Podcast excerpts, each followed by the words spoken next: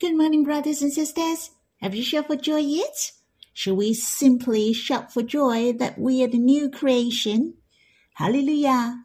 We're the new creation.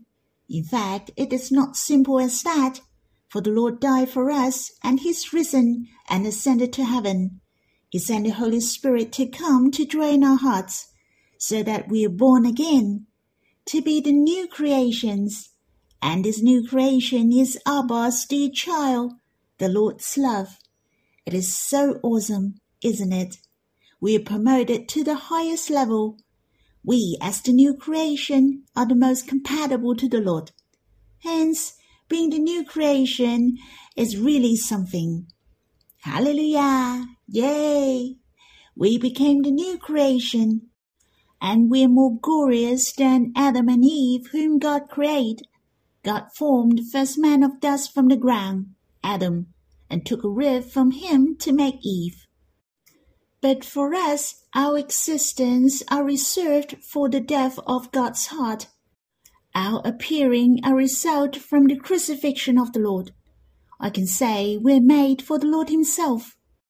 The crucifixion of the Lord is for the purpose of we to be His darling.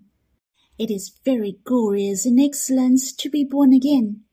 We are the masterpiece of God, the sample of His loving kindness. Hence, let us shout for joy again. Yay! We became the new creation who are the most compatible, the perfect match with the Lord. Hallelujah! I'd like to sing a hymn with you. It's in God's Family Hymnal, the ninth, Song 22, The Glorious New Creation. I became the new creation in the Lord. I'm the Lord's beautiful love. No more the old self, the old thing has gone. Behold, has come. The work of the Spirit is great and perfect. He has made me a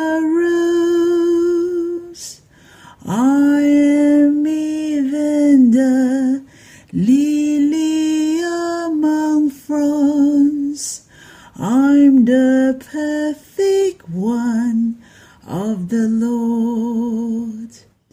I am more glorious and beautiful than Adam, united with the Lord forever. I'm Abba's child, the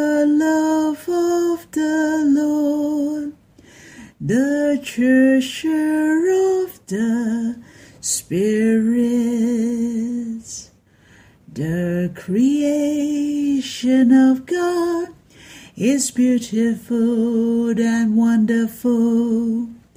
The new creation is more glorious. I'm God's masterpiece, His sample of love. His heart on my sand desires me. The second stanza mentioned the work of the Holy Spirit is great and perfect. He made me to be a rose and a lily among thorns. I'm the perfect one of the Lord. I really like this sentence. The Lord sent the Holy Spirit to come to be my helper besides me.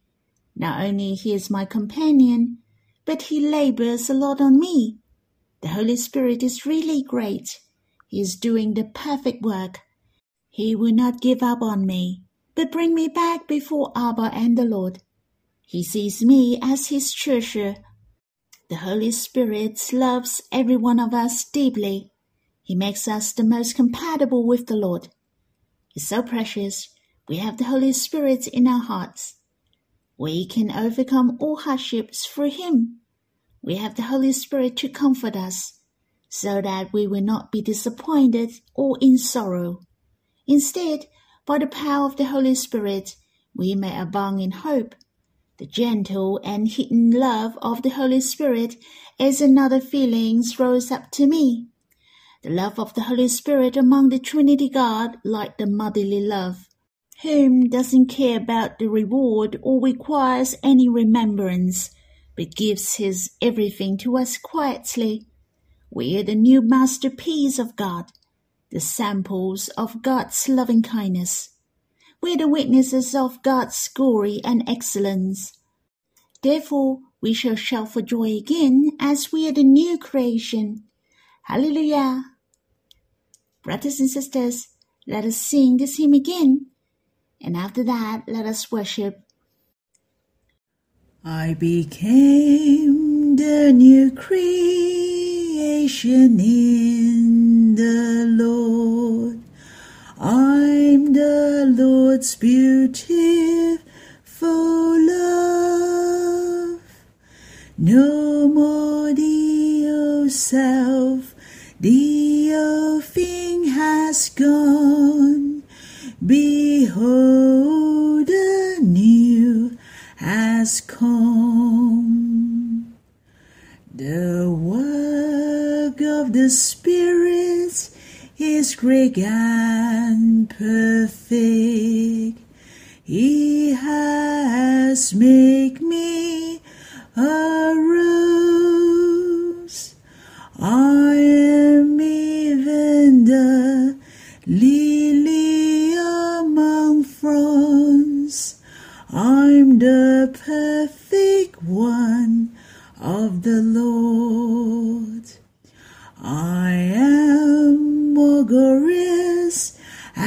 beautiful than Adam, united with the Lord forever. I'm Abba's child, the love of the Lord, the treasure of the Spirit, the creation of God is beautiful and wonderful. The new creation is more glorious. I'm God's masterpiece, His sample of love. His heart on my sand desires me. Lord, thank you for saving us through the cross. We're born again. We became the new creation. Lord, may you open my eye. Help me to see the new creation is more beautiful and more glorious than Adam, for I have united with you forever. I'm your darling love. And as the new creation is Abba's dear child, I'm born of God. I'm the treasure of the Holy Spirit and His adorable one. The Trinity God needs me most. Lord, help us to appreciate ourselves, to treasure ourselves. Help us to see the great work of God in us and what is your glorious will, so that we will not waste your precious intention on us. Lord, may you bless us, so that we can be your sample of love, to glorify you greatly. Well, it is time for you to quiet yourself for prayers, your fellowship with Him, and your worship to Him. The Lord really wants to hear your voice, and you can give thanks to the Father, the Son, and the Holy Spirit. I'll leave the time to you, and you can stop the recording and come back when you're done. Then we'll read the Bible. Brothers and sisters, we will read in Song of Solomon, chapter 4, verse 1. Shall we read the verse? Behold, you're beautiful. My love, behold, you're beautiful. Your eyes are doves behind your veil. Your hair is like a flock of goats leaping down the slopes of Gilead. As I have mentioned, Song of Solomon can be divided into seven palms. Here is one of the paragraph in the third palm. It is started from chapter 3 verse 6 to chapter 5 verse 1. The focus is the appreciation of the Lord to us. His praising on us. There are seven compliments of the beloved to the darling from verse 1 to verse 5 in this chapter. It includes the eyes, hair, teeth, lips, cheeks, neck, and two breasts. Seven is the perfect number. It represents our beauty is perfect. But if you read from chapter 4 verse 6 until the end, there is the second praising from the beloved. It's really amazing. I can say the praising have followed one after another the third song in Song of Solomon, which is from chapter 3, verse 6 to chapter 5, verse 1, there is only one sentence spoken from the darling.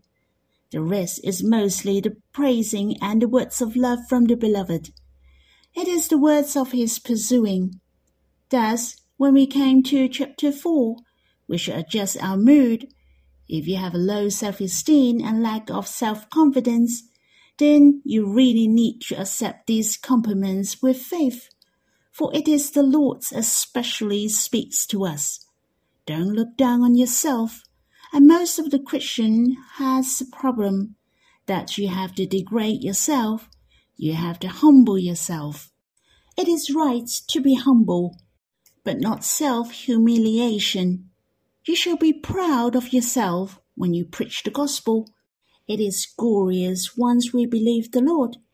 We shall lift up our head when we bear witness for the Lord.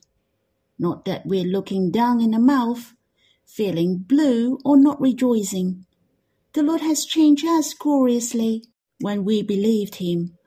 It is important for us to know how the Lord sees us, but not what other people see us, or even not how you see yourself.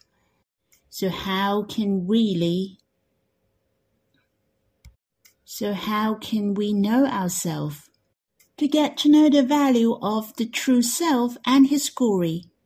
Then we need to have an eye for good insight and judgment. As you all know, the Lord has the best judgment. Hence, we shall see our value from the Lord. We shall read the Bible and understand His words, for He is the most honest he says be simply yes or no. It's so good that we have Song of Solomon. We know his heart to us through the compliments from the beloved to the darling. How he sees us. There are praising to the darling for four times in Song of Solomon. In chapter 1, verse 9 to 11, and verse 15 is the compliment of beauty of the darling's body there are a total of four: the cheeks, ornaments, neck, and eyes. It is concentrated on her head. The second time is here, starting from chapter 4, verse 1. As I have shared, there are seven in total the eyes, hair, teeth, lips, cheeks, neck, and two breasts. So you can see it is the description of the upper body and the third times is in chapter 6, verse 4 to 7. It mentioned the four aspects of the darling. They are eyes, hair, teeth, and cheeks. Again, it is focused on the head. And the last time is in chapter 7, verse 1 to 5, and verse 7 to 9. And here it mentioned the darling in 12 respects. The feet, thighs, navel, belly, two breasts, neck, eyes, nose, head, hair, stature, and mouth. I can say the praising is described from feet to head, and twelve is a perfect number as well. It's so wonderful that the darling praised the beloved in Song of Solomon in chapter 5, verse 10 to 16. Definitely, the description of the darling to the beloved is a compliment, and again there are twelve in total. It is a symmetry response. Later on, I will share to you my impression about these 12 respects. Brothers and sisters, of course, we cannot be self-deceptive, but we shouldn't have low self-esteem. We shall know ourselves, and we're not the same at different stage. We have the improvement as time goes by. The Lord will not make mistake or oversight. Man looks at the appearance, but the Lord searches the heart of man. When I share my feeling and impression, I hope you're full of confidence. Firstly, this verse mentioned twice, You're beautiful. You're beautiful. If the first sentence is the compliment, then the second is the intended repetition. It is to reinforce the truth. You're beautiful. You're beautiful. We are so beautiful in the eyes of the Lord, and your beauty cannot be replaced. Our beauty in the eye of the Lord is unique. We were the sinner in the past. We were so filthy indeed. But when the moment we believed the Lord, the wonderful thing has happened on us. We became the new creation. It has mentioned in New Testament again and again. We are holy and blameless. There is no flaw in us. Wow, it is absolutely beautiful, isn't it? And this beauty is not beauty is in the eyes of the beholder. It is not by force to say you're beautiful, but in fact you're not. The Lord is the most honest, and the Lord has accomplished the salvation that has changed our life dramatically. Let's think if your life are wonderfully changed, and even your taste is so different, it has elevated a lot. No longer you don't like the worthless, lowly, filthy, and the dark side. I was much happier once I believed the Lord. I smile a lot, and I look much handsome. I don't like to commit wrong or speak the foul language any more. My hideous look was gone. I found myself look much better. Do you find you're more pretty after you believe the Lord? You see, even your look is affected by your conversion. How much more is your spirit? Our spirits are born again and alive together with the Lord. We have the likeness of the Lord most. Hence, there are some things we cannot see, but the Lord has changed us from the innermost to be the most beautiful in our spirits. So, how beautiful we are! We can find out from the first sentence of this verse. Behold, you are beautiful, my love. So you know how beautiful we are, that we are the most compatible with the Lord. We are so beautiful as his darling love. The beloved address her as my love. That's two of a kind. As you know, we are the perfect match of the most honorable and the most treasurable Lord. So you see how charming we are. Surely we're so gorgeous. We're the perfect match of the Lord and His love forever. Hence, my heart felt so sweet when I read these words. Behold, you're beautiful. My love, you're beautiful. It is the Lord who changed us he made us to be his perfect match. It is the grace of the Lord. The Lord's heart is attracted by you and me. Truly, we have captivated the Lord's heart by our beauties. Next, I will share the praising of the Lord regarding her eyes and hair. In chapter 1, verse 15, the beloved praised the eyes of his darling are doves. This was the second time, yet one thing is additional, and that's the veil. A thought of the veil has two meanings. Firstly, the single woman before she get married must be veiled, or the bride who is waiting to be married is veiled, or her face veiled while waiting for her husband. It is the symbol of purity. Hence, the heart of the beloved was drawn by these pure eyes. Secondly, it represents their hidden gentleness and humbleness. Not that she was flirting or affectation. but she is willing to obey God. The veil is added in this praising compared to the previous one. That means we will improve through different stage of life. We can focus more with the veil. We can focus the Lord more. Our faith are pure.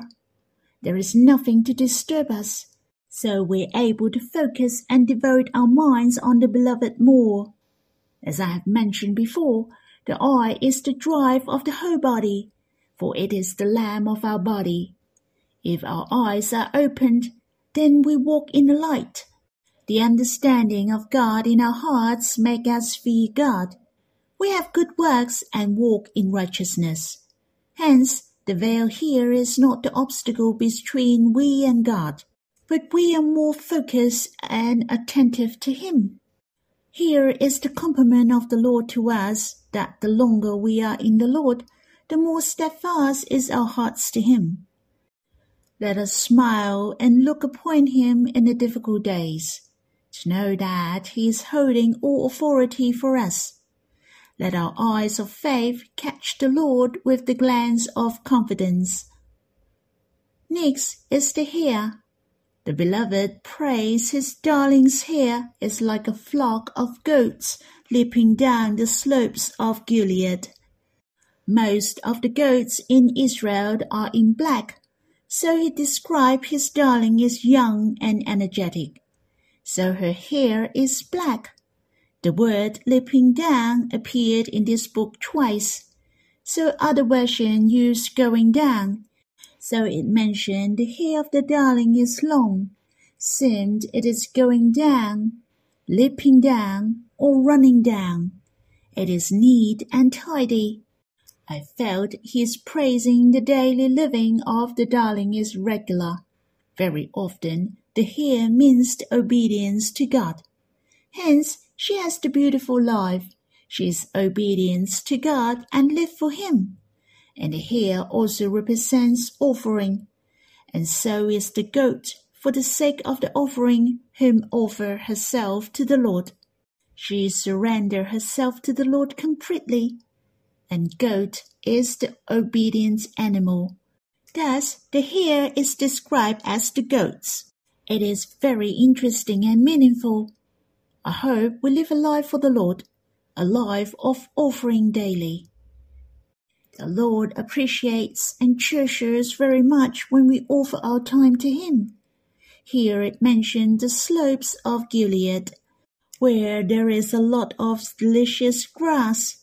Hence, there are a lot of goats on the slopes. And it is also written in the other book in the Bible. The most well known is Ford of the Jabbok. Do you remember? That's when Jacob left the home of his uncle from his mother's side and returned to Canaan. That's where he met God face to face. And God wrestled with Jacob until the breaking of the day. God didn't prevail against Jacob, and God touched his hip socket lastly. Jacob's hip was put out of joint. Since then, Jacob was given a new name as Israel. God said, For you have striven with God and with men, and have prevailed. So Jacob called the name of the place Peniel, means the face of God. He has seen God face to face, and yet his life has been delivered. Though Jacob was limbed, but I thought because of these, he was so humble when he saw his brother Esau. Jacob went and bowing himself to the ground seven times until he came near to his brother. Even he called Esau as his lord and addressed himself as servant, and said, For he hath seen his brother's face, which is like seeing the face of God. I found though Jacob was so afraid when he met his brother again, yet his trust in God for he remembered the experience and Peniel. He saw the face of God, but he didn't die.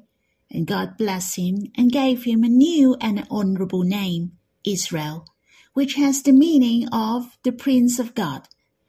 So when I think of the slopes of Gilead, then I understand as long as I obey God and listen to his words, Then I will see the face of God, and he will bless me. The slopes of Gilead remind me I have to get hold of the blessing of God, to hold on God and don't let go.